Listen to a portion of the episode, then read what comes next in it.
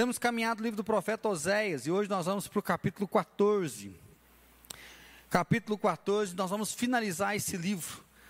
Né? Um livro que fala muito sobre a infidelidade religiosa. Né? O povo estava abandonando cada vez mais o altar de Deus.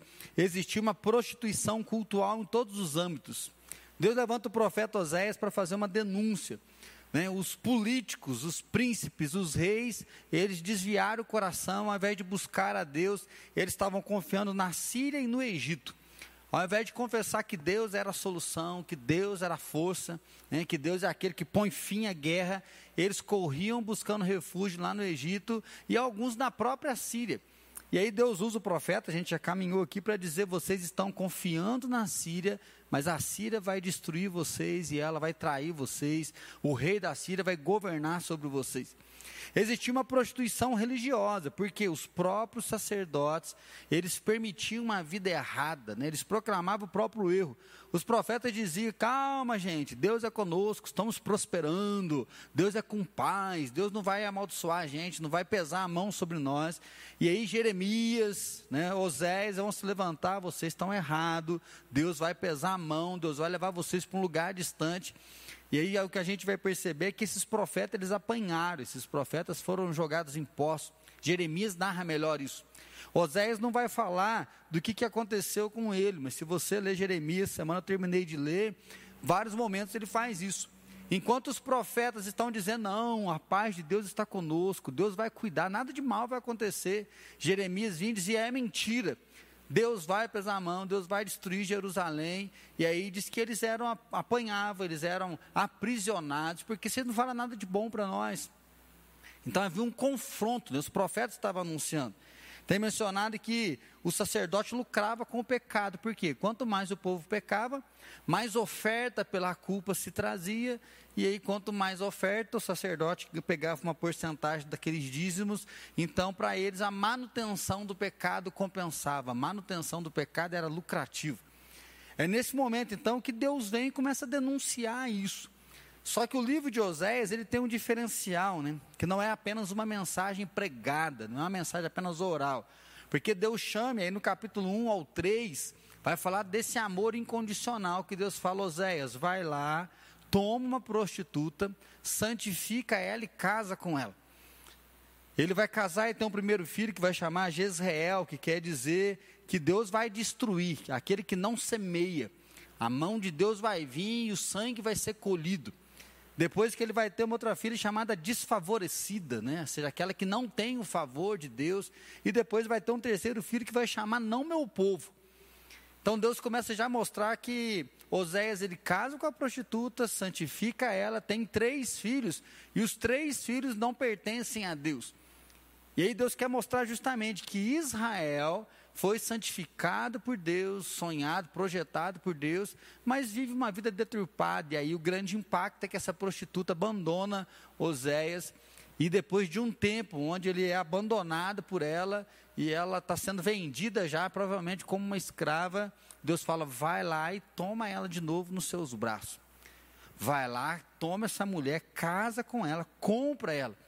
E aí aquele que foi abandonado, que foi traído, né, que foi chifrado, que foi humilhado, ele compra essa mulher. E se ele compra, ele tem o um direito como escrava, né? Ele podia fazer dela o que ele bem quisesse, como senhor ali, como dono dela. Mas a palavra de Deus é o que? Santifica essa mulher, purifica essa mulher e recebe ela nos seus braços como esposa. E aí sim vem o que Deus quer dizer para Israel.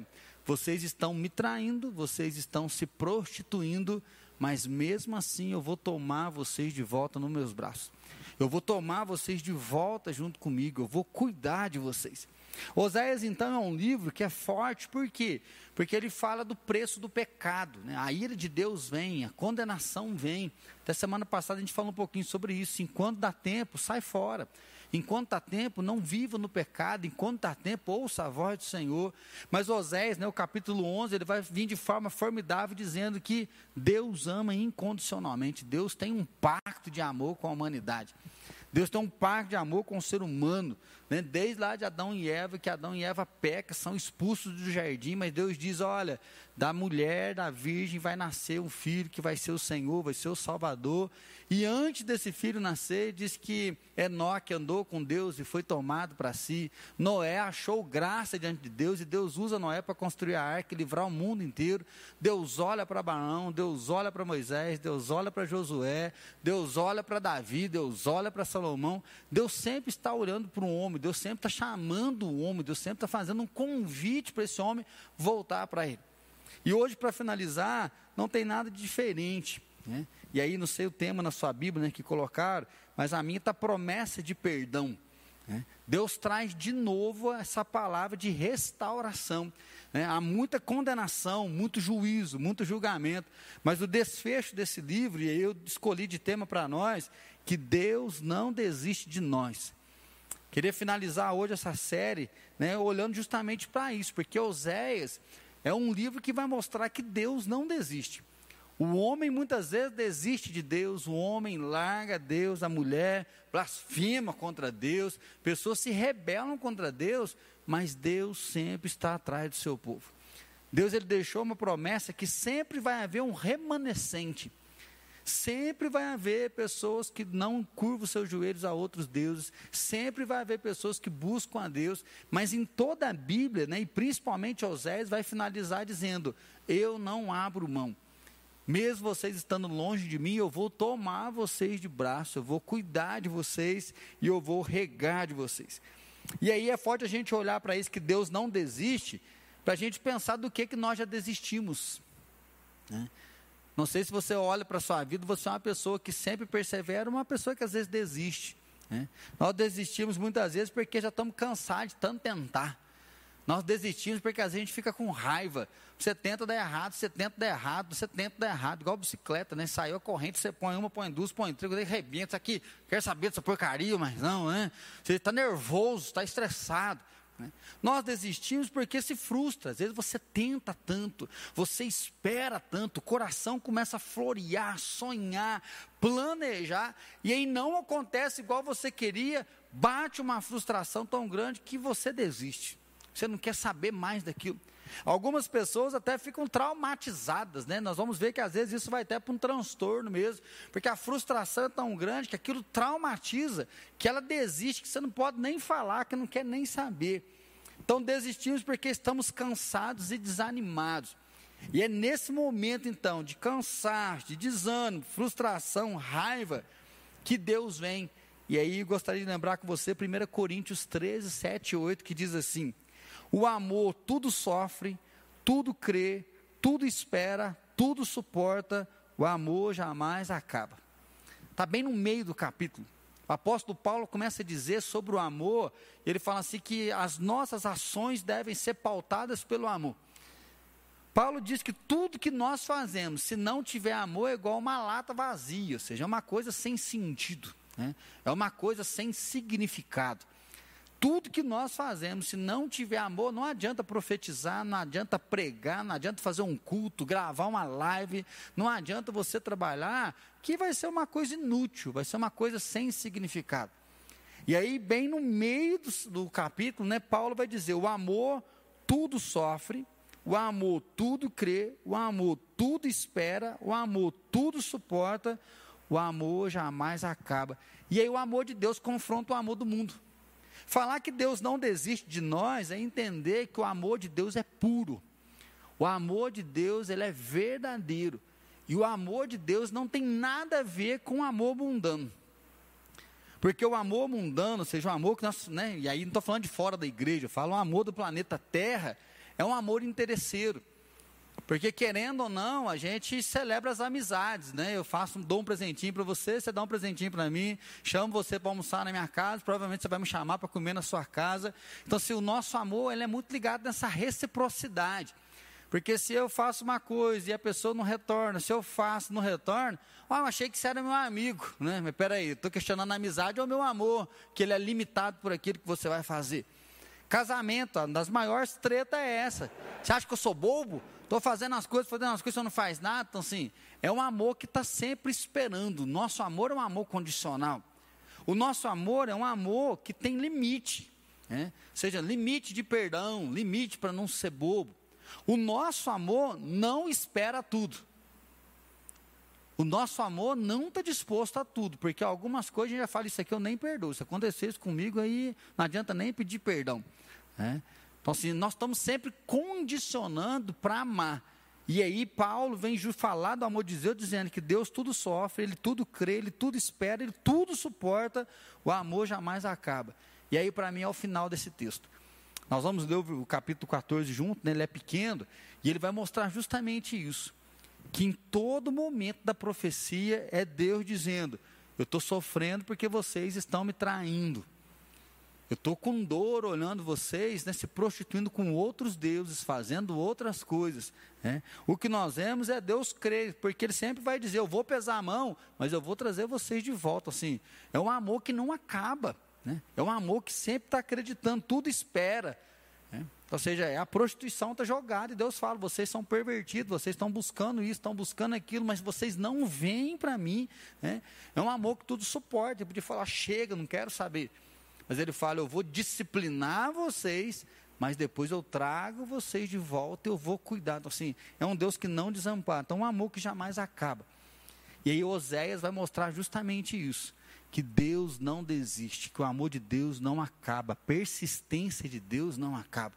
Né? Deus ele é perseverante, ele tem toda a história da salvação. É bonito quando a gente estuda a história da salvação para mostrar que desde o início né, Deus já tem esse projeto e ele vai finalizar o projeto, que é o que?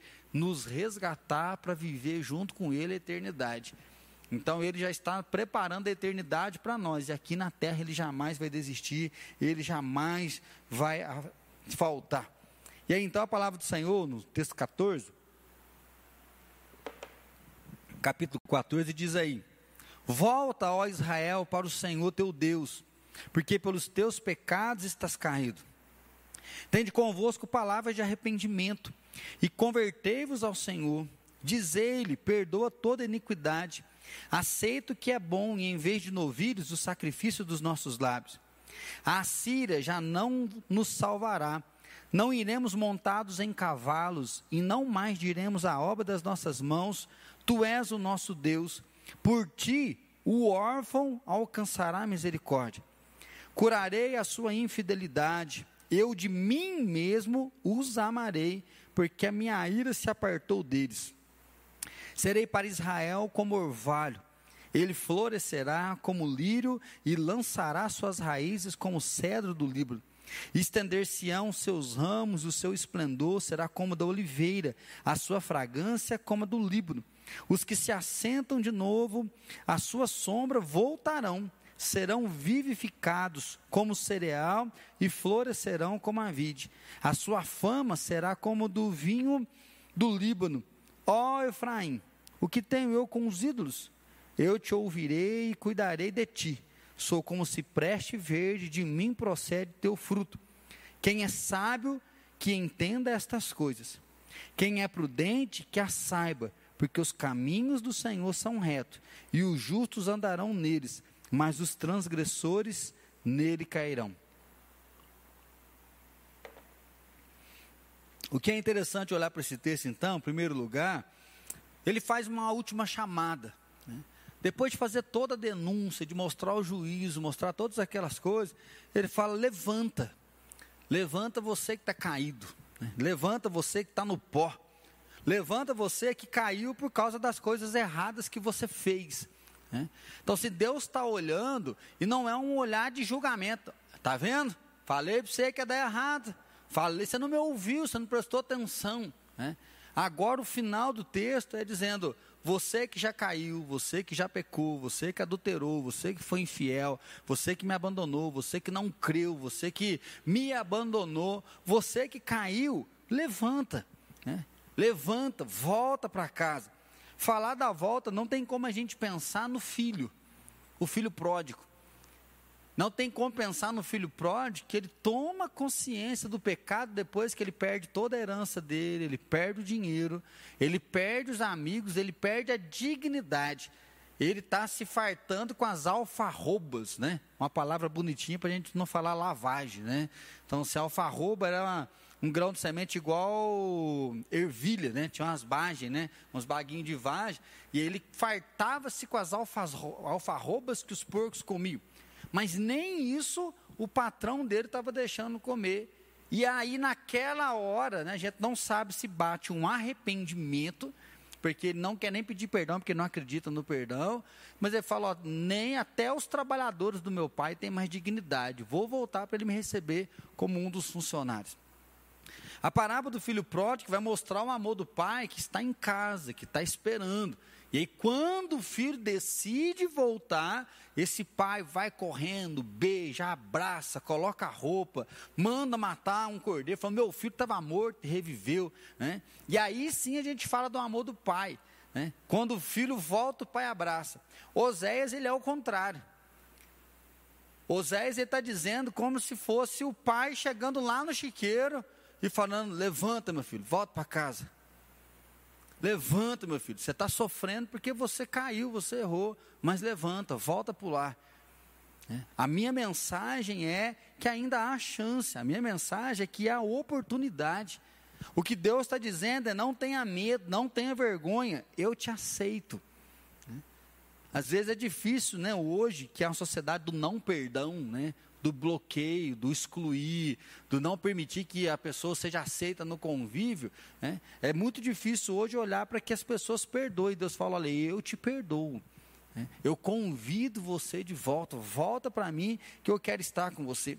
O livro então encerra com esse convite, e onde que ele é formalizado? É com a volta do cativeiro. Né? Então, assim, nós temos que ler aqui e entender que Jerusalém, Israel, vai ser totalmente destruído pela Síria. Israel vai ser lançado, salpicado pelo mundo inteiro. Mas depois eles conseguem voltar como samaritanos. Mas Jesus, depois, ele vem no Novo Testamento e ele vai dar uma nova oportunidade para quem? Para os samaritanos. Então, o chamado de Deus, ele já veio acontecendo com a volta dos desterrados para a terra e até mesmo Jesus chegando lá depois e dizendo: que a salvação veio para aqueles que não eram seus. A salvação também é do gentio, a salvação é daquele que é impuro. A salvação é daquele que não merecia Deus, e ele fala: vem agora, levanta-te. Né? Então, olhar para isso é lembrar a prostituta, né? lembrar aquela que é desfavorecida, lembrar aquele que Deus castiga com sangue, lembrar aquele que não é povo, e Deus fala: te chamarei de meu povo te chamarei de favorecida. É o capítulo 1 ao 3. No capítulo 3 ele diz: aquela que era desfavorecida, agora ela será favorecida.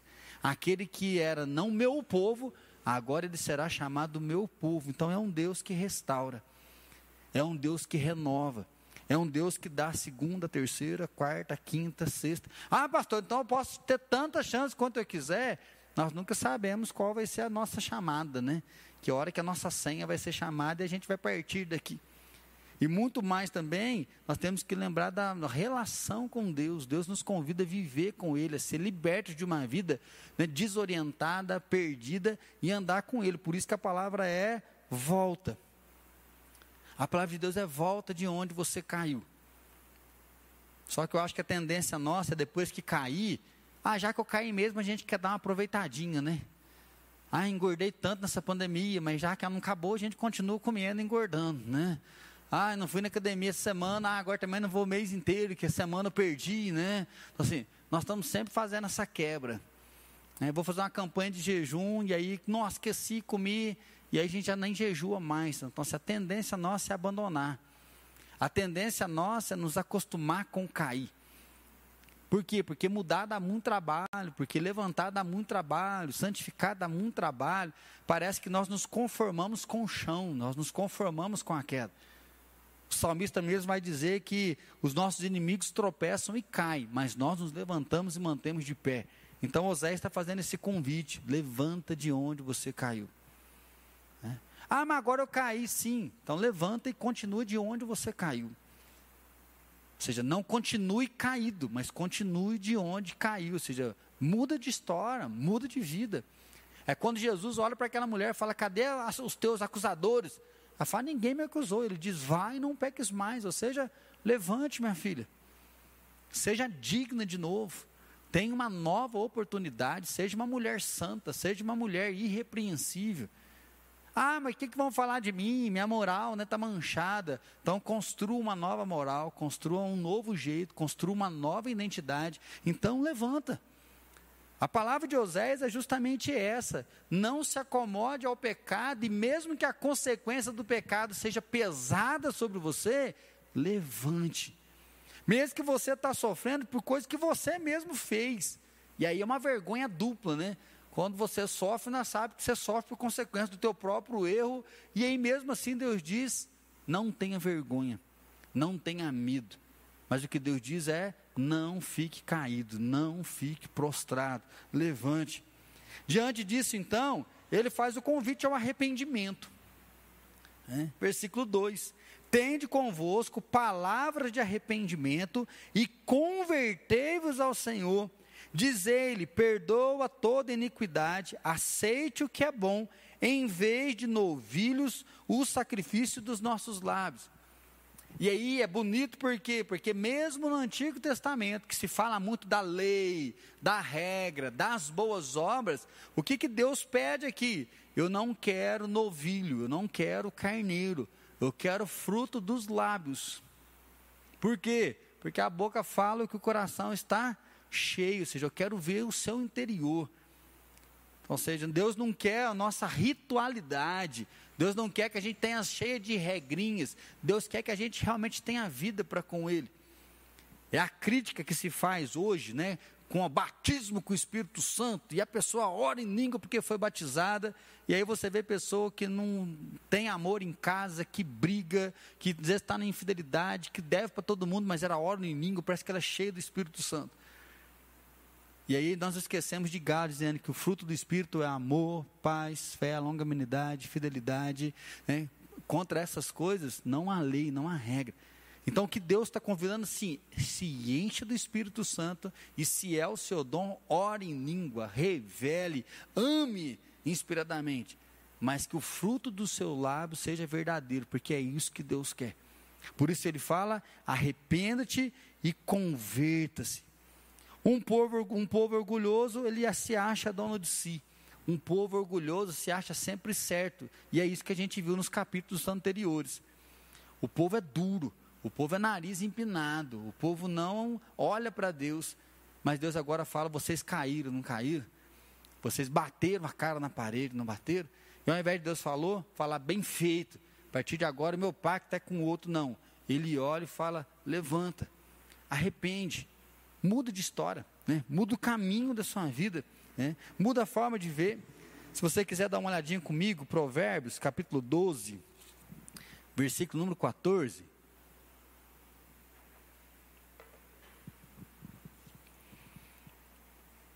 Provérbios 12, 14 diz assim: Cada um se farta de bem pelo fruto da sua boca, e o que as mãos do homem fizerem, ser-lhe-á retribuído. Cada um farta de bem pelo fruto da sua boca. Então, assim, qual que é o fruto dos nossos lábios? E aqui eu acho que converte, às vezes a gente precisa dar uma convertida na nossa boca, né? Porque você só acha que vai dar errado, você acha que nada vai dar certo, você está só na murmuração, só na reclamação, você está só na baixa estima ou na alta, mas você nunca consegue ter realmente lábios que confessam o nome do Senhor, que bendiz o nome do Senhor, que reconhece o senhorio dele sobre a sua vida. Né? Então ele fala: você vai fartar do bem dos seus lábios, é isso que Deus está dizendo lá. Eu não quero que você traga um novilho, eu quero o fruto dos seus lábios, eu quero a verdade. Aí sim valida o novilho. Aí sim o carneiro valida. Então, seja, quando o fruto do lábio é verdadeiro, aí valida a nossa oração, o nosso jejum, acordar de madrugada, acordar mais cedo, fazer devocional, orar, porque é verdadeiro. Não é só um ato religioso, não é apenas uma coisa litúrgica, é uma verdade que é vivida e trabalhada em nós. Provérbios capítulo 13, versículo 2. Do fruto da boca o homem comerá o bem, mas o desejo dos pérfidos é a violência. Então, seja o justo, ele come do fruto da boca, mas o desejo dos pérfidos é a violência. Então, essa é a diferença do justo para o injusto. Porque o justo, ele vai produzir coisas boas, ele vai produzir o seu próprio alimento, enquanto o injusto está produzindo violência, amargura, rancor, inveja, descontentamento, ira, discórdia. Mas nós alimentamos por quê? Porque a vida é de verdade. Né? O poder de Deus mudou a nossa história. Então nós vivemos o caminho, nós vivemos no caminho, nós vivemos a verdade, porque nós andamos com Jesus, nós estamos junto com Ele. Podemos lembrar do Salmo 32 que diz: Bem-aventurado aquele cujo pecado é perdoado. Acho que a gente precisa começar a resgatar o poder que é o perdão. O salmista vai dizer: Enquanto eu calei os meus pecados, os meus olhos envelheceram, eu gemia todo dia. Mas depois que eu confessei meu pecado, eu fui liberto para uma nova vida. Eu fui liberto para uma construção, eu fui liberto para um novo projeto. Né? João, 1 João 1,9: se confessarmos os nossos pecados, Ele é fiel e justo para nos perdoar e purificar de toda injustiça. Ele paga a conta, Ele apaga o nosso passado, Ele dá uma oportunidade de reescrever a nossa história. E aí eu sou apaixonado, queria que você lesse comigo Hebreus, capítulo 8, versículo 12. Esse é um versículo que nós precisamos decorar e gravar no nosso coração. Hebreus, capítulo 12, ó, capítulo 8, versículo número 12.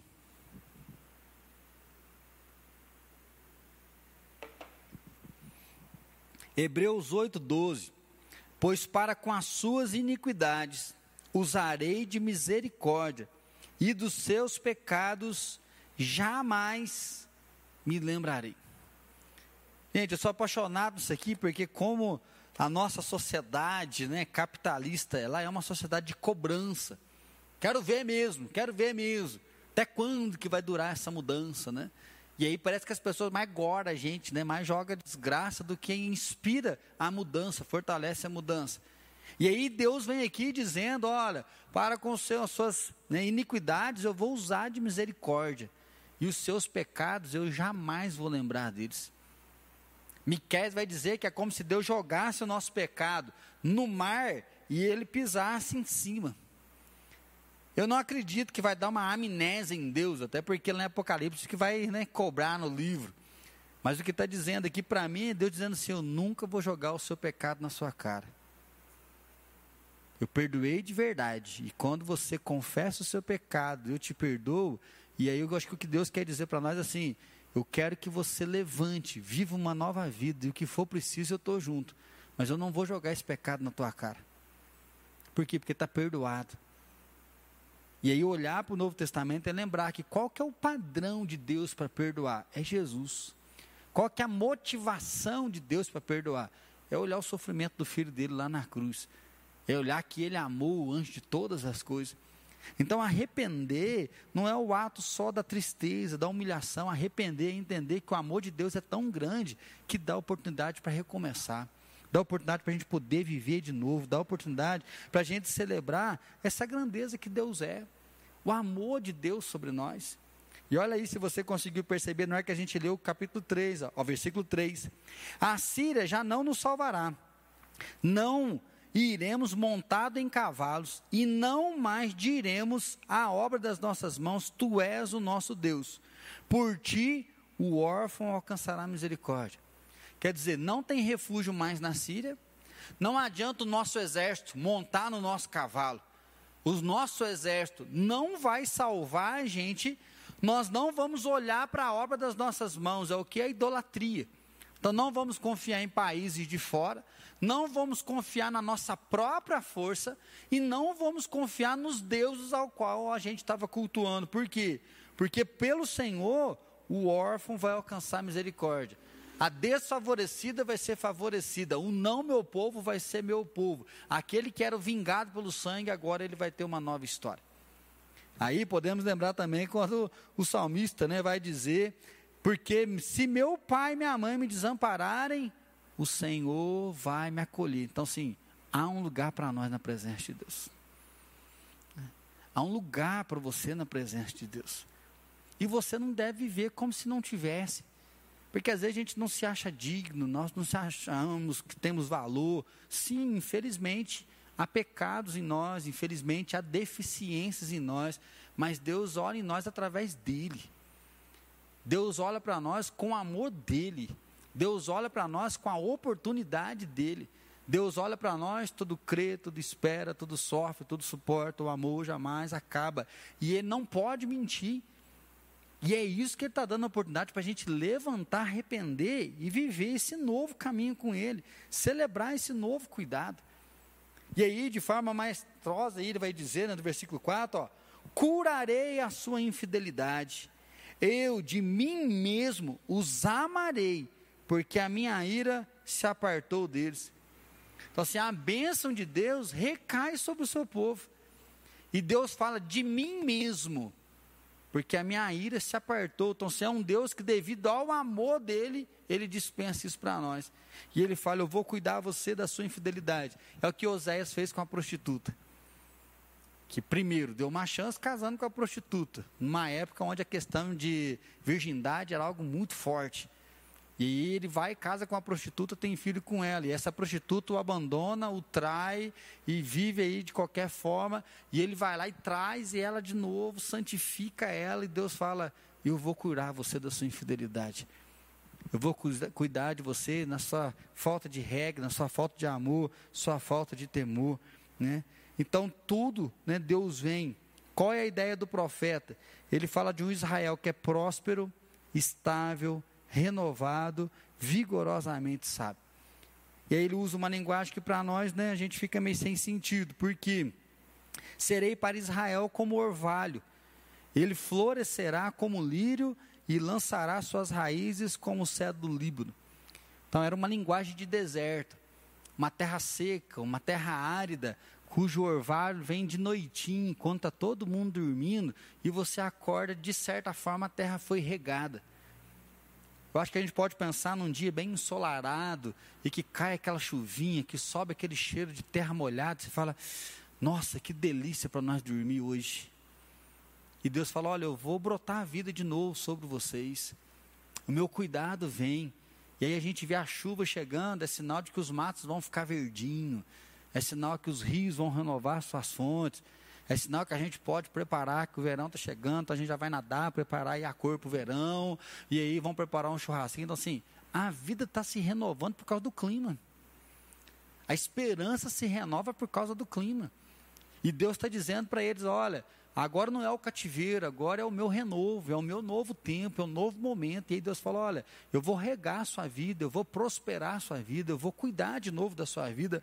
O lírio, né? Como que uma flor nasce no deserto. E diz que era como se ela abre um buquê. Não só de florescer, mas ela exala um perfume. E aí ele está falando dessa prosperidade, está falando dessa vitalidade.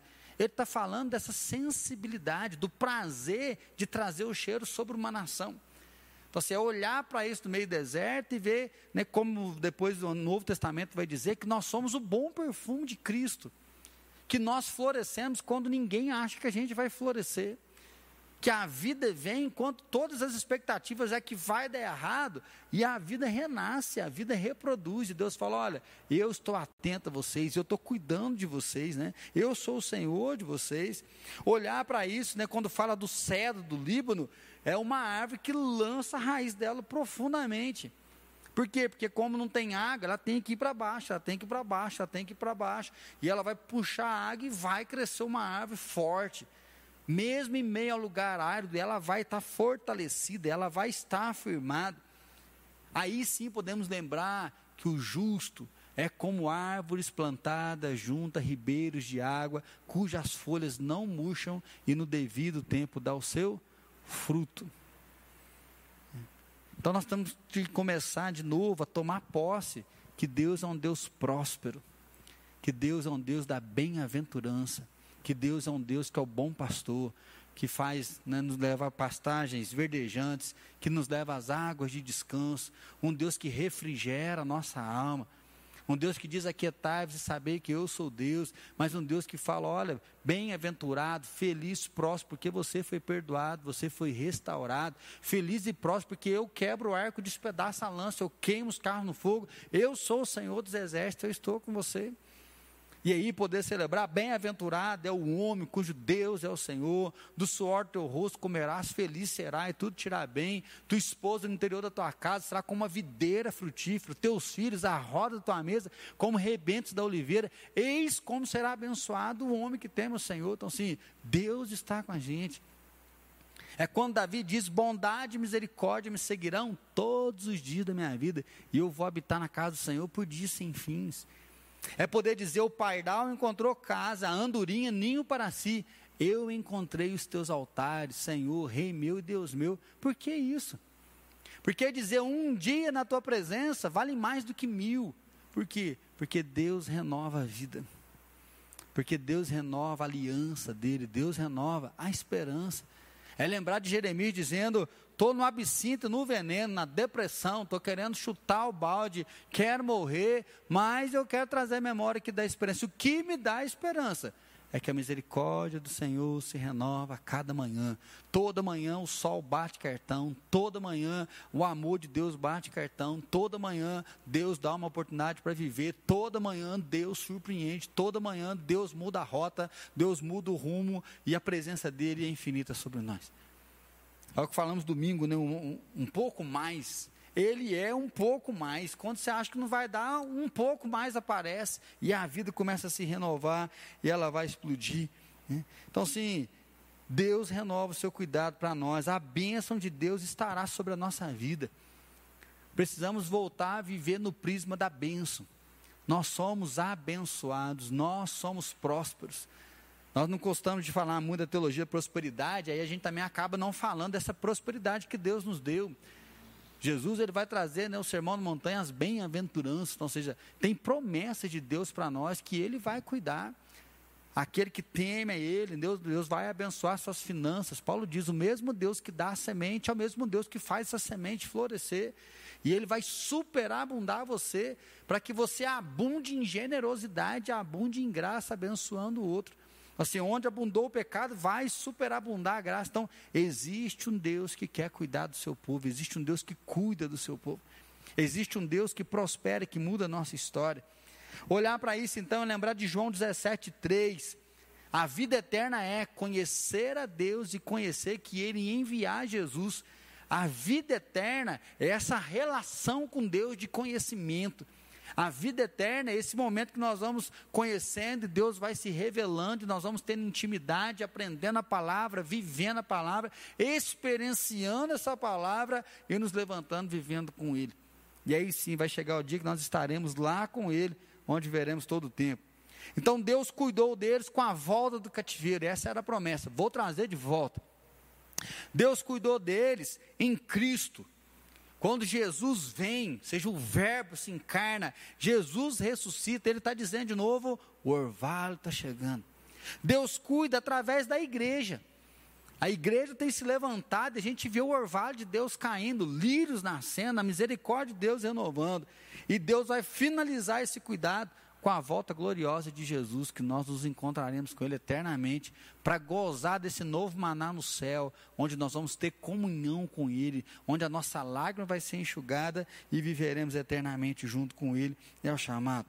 É por isso então que ele diz: Ó oh, Efraim, que tenho eu com os ídolos? Eu te ouvirei e cuidarei de ti. Sou como cipreste verde, de mim procede o teu fruto. É o momento onde a idolatria cai por terra. Deus fala: o que, que eu tenho com os deuses? Nada. Porque os deuses não te ouvem, os deuses não cuidam de você, mas eu te ouço e eu cuido de você. A ideia do cipreste aqui, acho que mais próximo nosso, é uma galinha que ajunta os seus pintinhos debaixo da asa. Então era uma árvore que ficava grande, ela tinha uma boa copa onde as pessoas encontravam sombra debaixo. Alguns estudiosos vão dizer que o cipreste era considerado como uma árvore da vida, porque ela produziu seus frutos. E aí Deus está dizendo: os deuses não te ouvem, os deuses não cuidam de você, mas você vai encontrar abrigo em mim, você vai se refugiar em mim, eu vou caminhar junto com você. E aí sim, então, vem um convite do profeta. Quem é sábio, que entenda estas coisas. Quem é prudente, que as saiba, porque os caminhos do Senhor são retos, e os justos andarão neles, mas os transgressores neles cairão. Os meus inimigos tropeçam e caem, mas nós nos levantamos e nos mantemos de pé. Podemos olhar isso à semelhança de Apocalipse. Quem tem ouvido para ouvir, ouça que o Espírito diz às igrejas.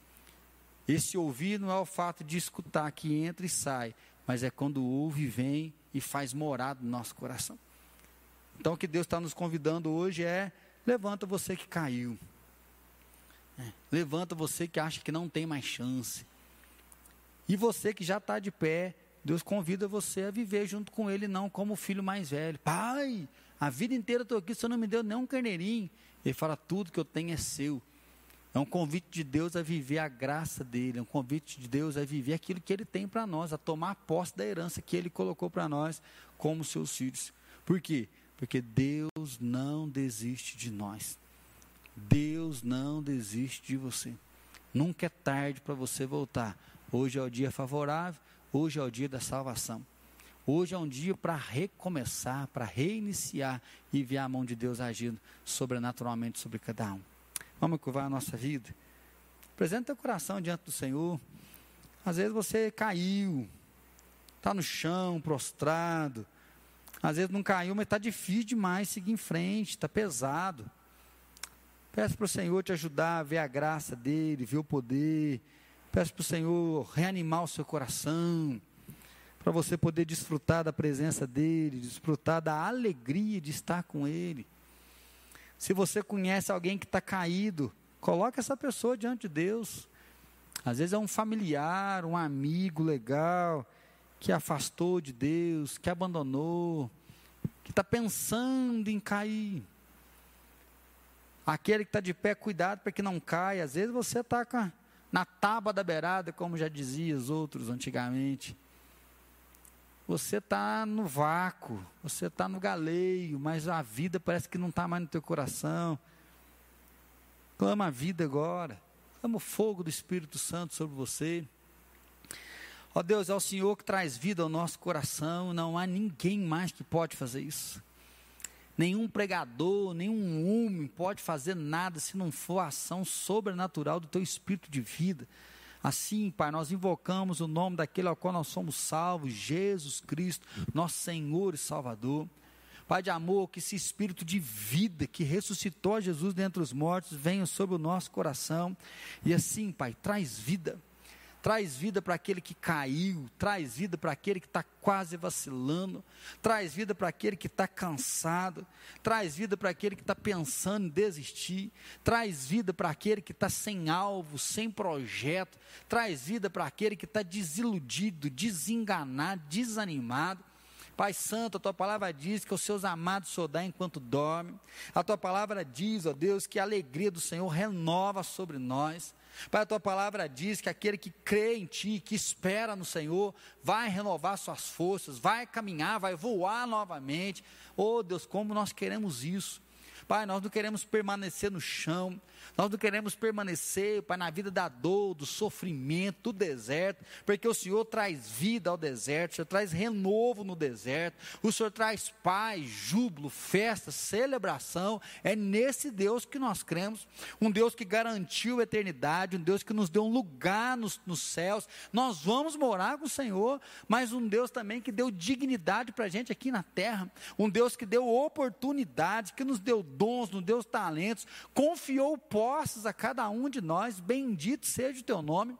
Pai, nós queremos viver uma vida aqui que vale a pena, Pai, queremos sim construir, realizar sonhos, mas queremos, ó Pai, ser um canal de bênção do Senhor. Assim, Pai, restaura, restaura hoje a nossa igreja, restaura hoje irmãos que estão junto com a gente aqui no templo, em casa, restaura irmãos que estão nas suas casas e que nem sabem, Pai de amor, nós nos colocamos na brecha clamando restauração, clamando clamando mesmo esse avivamento, essa vida do Senhor, que é uma vida de abundância, Deus. Pai, nós não queremos viver como amarrados, Jesus, o Senhor já nos libertou, queremos viver ao máximo, tanto tempo da tristeza, mas celebrar que o Senhor tem coisas boas, que o Senhor tem pensamento de vida, que o Senhor tem pensamento, ó Pai, de esperança no nosso coração.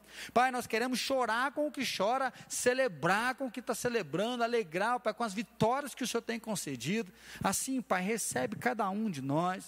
Nós cremos que o Senhor não desiste, que o Senhor está presente, e assim, Deus, nós também não queremos desistir do Senhor. Nós queremos te alegrar com a nossa vida, nós queremos te honrar com os nossos dons e os nossos talentos. Nós queremos servir o Senhor incansavelmente, queremos combater o bom combate, não falando ser crente é difícil, a vida não está fácil, não estou aguentando, não, Pai, nós queremos fazer igual João, que os mandamentos do Senhor não são pesados, que o Senhor é a melhor coisa que nos aconteceu, que descobrir o Senhor foi uma libertação, que descobrir o Senhor nos ajudou a viver os nossos dias aqui. Senhor, nós queremos viver essa esperança, queremos andar na eternidade com os olhos fitos no Senhor e os nossos pés firmados aqui te alegrando. Oh Deus, restaura a alegria, restaura o amor, restaura a coragem. Pai, que a tua palavra revelada venha gravar no nosso coração. Pai, a tua palavra diz: ouça, nós ouvimos, ó Deus, e nós dizemos sim ao Senhor, sim ao teu nome, sim ao teu amor, e ó Deus, assim conduz os nossos passos. Deus, que seja um mês de restauração, um mês de reanimar, de reencorajar, de fortalecer. Pai, que seja já um tempo de preparação para 2022, crendo que o Senhor tem grandes coisas para fazer, crendo, ó Pai, que nós vamos de novo acelerar, caminhar, para enfrentar as trevas, sabendo que as portas do inferno não vão prevalecer. E assim, Pai, toma mesmo o teu lugar e nos usa. Oh Deus de amor, dá uma noite tranquila, uma noite de descanso, que amanhã a gente acorde encorajado, renovado e que nós possamos lembrar que o teu orvalho já caiu durante a noite, que o lírio vai florescer, ó oh, Pai, que o cedro, Pai, vai se firmar cada dia mais e sabendo que o teu amor não falha sobre nós. Assim, Deus de amor, nós oramos em nome de Jesus. Amém, Senhor.